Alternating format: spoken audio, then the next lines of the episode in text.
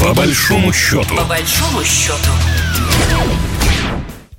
Здравствуйте, вы слушаете программу «По большому счету». Наша программа о самых э, интересных, о самых э, важных экономических событиях нашего союзного государства России и Беларуси. Меня зовут Екатерина Шевцова, и сегодня мы поговорим о валюте. Президент Беларуси Александр Лукашенко буквально на днях очередной раз высказался о замене доллару в расчетах между странами, сообщает Белта. В частности, на полях саммита ЕС прозвучал вопрос об отказе от долларов в межгосударственных расчетах. Лукашенко обратил внимание на то, что к данному решению Беларусь подтолкнули определенные обстоятельства и рассказал, к чему это привело.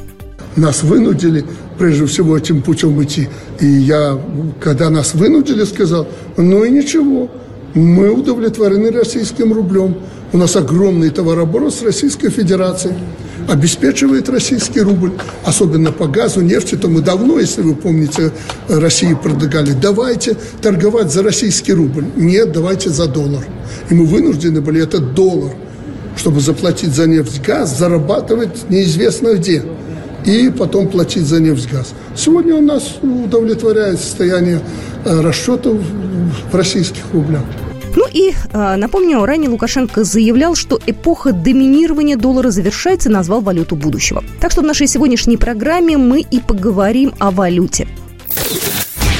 У нас на связи Алексей Николаевич Зубес, директор Института социально-экономических исследований Финансового университета при правительстве Российской Федерации. Алексей Николаевич, здравствуйте. Здравствуйте, добрый день. Правление Нацбанка э, Беларуси решило исключить э, с 12 декабря вот, текущего года евро из перечня валюты корзин. И теперь в нее э, входят следующие иностранные валюты. 60% дают рублю, э, доллару 30% и юаню 10%.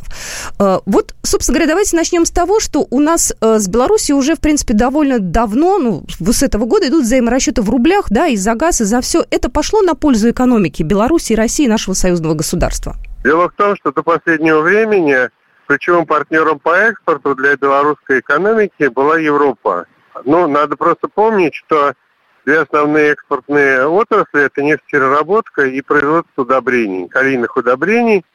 А, и, собственно, главным потребителем был, а, был либо Европейский Союз, либо страны, торгующие в долларах и евро.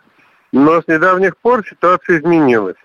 В связи с введенными санкциями европейский рынок для белорусских нефтепереработчиков, он, не сказать, чтобы закрылся совсем, но достижимость этого рынка резко снизилась. И в этой связи э, возможность выполнять валютные резервы, имеется в виду долларовые и евровые, в Беларуси она тоже снизилась. Поэтому переориентация именно на формирование торговых отношений с внешним миром в валюте тех стран, с которыми в Беларуси есть нормальная торговая на связи, ну это и Россия в первую очередь, и Китай – который тоже крупный партнер э, белорусской экономики, ориентация на валюту наших стран является первоочередным трендом.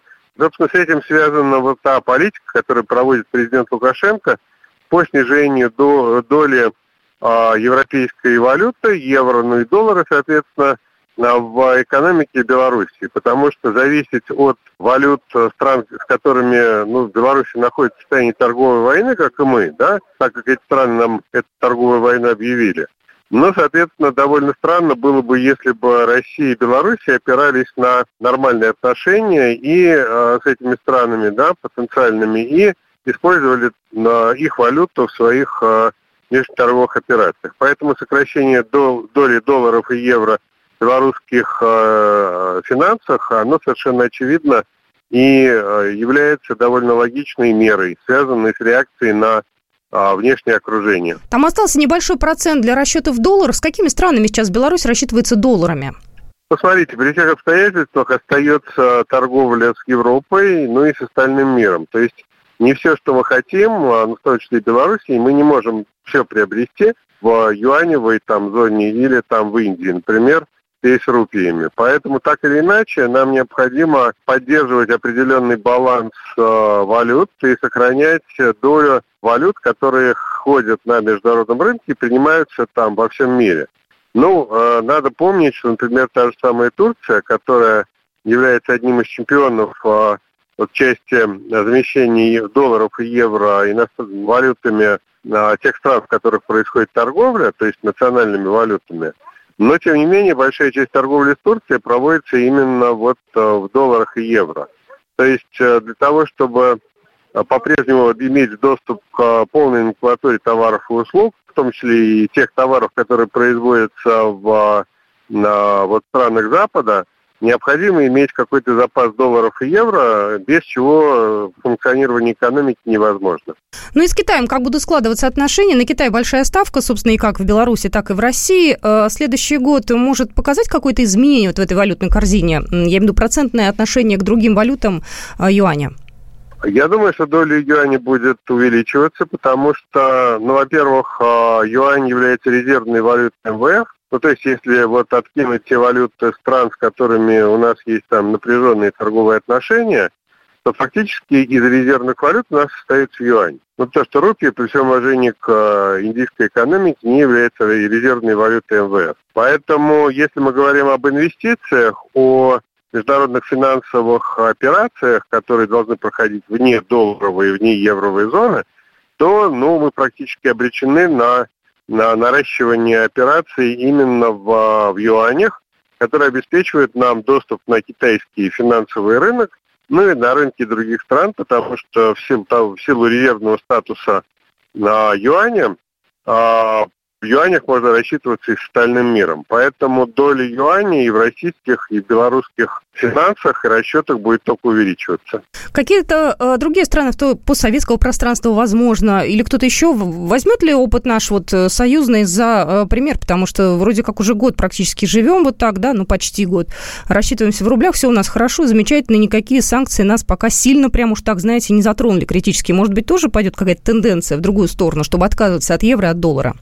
Ну, фактически мы видим на постсоветском пространстве вытеснение долларов и евро. У нас основная валюта, основная как бы пул валют, э, который используется для торговли с тем же Казахстаном, например, это все-таки на тенге и российские рубли. И вот во внутри как бы вот расчетах между странами доля национальных валют, она будет увеличиваться, это совершенно неизбежный тренд на интеграцию, вот э, без участия на международных расчетах, без долларовых и евровых расчетов. Ну, вот, поэтому, если брать э, постсоветское пространство, страны СНГ прежде всего, ну, практически неизбежно увеличение вот национальных валют, это будет всеобщим трендом. Для того, чтобы избежать санкций, во-первых. Во-вторых, ну, надо понимать, что если вы торгуете в долларах, там, условно говоря, Россия с Казахстаном будет торговать в. Но так надо понимать, что для того, чтобы иметь на вот такие нормальные отношения, каждая из стран должна запасать доллары. То есть запас долларов должен быть у всех. Это значит, что вам надо покупать эту валюту на международном рынке, расходуя какие-то свои ресурсы. А если расчеты идут в национальных валютах, э, ну, торгующих стран, то э, наполнять э, свои долларовые резервы, например, России не нужно. То же самое Казахстану. То есть торговля в национальных валютах – это выгодно с точки зрения экономики, с экономии средств, и э, все участники этих торговых отношений просто обречены на то, чтобы увеличивать долю на, на национальных валют вместо долларов и евро – своих а, вот межнациональных расчетах. Ну и последний вопрос обычных граждан, который касается э, и россиян, и белорусов. Если есть наличные или ну, на счету есть доллары и евро, с ними что сейчас делать? Потому что, в общем-то, они могут даже уже быть и не нужны. За границу э, ну, многие уже не ездят, да, какие-то накопления были, вот в валютах с ними что делать сейчас? Ну, смотрите, тут надо понимать, для чего эти накопления. Если вам нужны средства для покупки чего-то, чего вы не купите за другие там деньги, ну, какие-то редкие лекарства, например, которые можно купить где-нибудь на Западе только за доллары и евро, то понятно, что их надо хранить, э, и это вот какой-то неприкосновенный запас. Но если мы говорим об, о рядовом потребителе, о как бы бытовых потребностях рядового там жителя союзного государства, то понятно совершенно, что ну, за исключением вот туристических целей э, в Западную Европу, доллары и евро больше не нужны. То есть э, все, что необходимо, мы покупаем за рубли и за национальные валюты. Вот. И э, если говорить о э, перспективах хранения, то доллар и евро в данном случае скорее негативный пример подает, чем позитивный, потому что инфляция в долларе и евро высокая она никуда не девается. И там 10-15% в год – это очень много. Соответственно, если вы копите, храните деньги там в долларах и евро, это значит, что там через несколько лет такого хранения, у вас там просто половина денег исчезнет просто сгорит. А вот. И в этом смысле доллары и евро, если не брать какие-то аварийные потребности, они просто не нужны, и более того, они невыгодны. Ну, то есть инфляция съест больше, чем вот все политические там экономические выводы, которые можно на этом получить.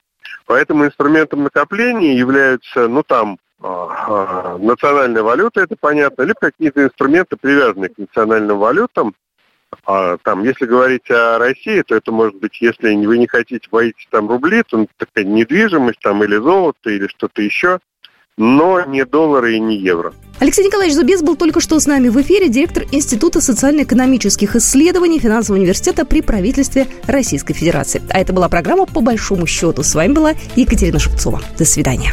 Программа произведена по заказу телерадиовещательной организации Союзного государства. По большому счету. По большому счету.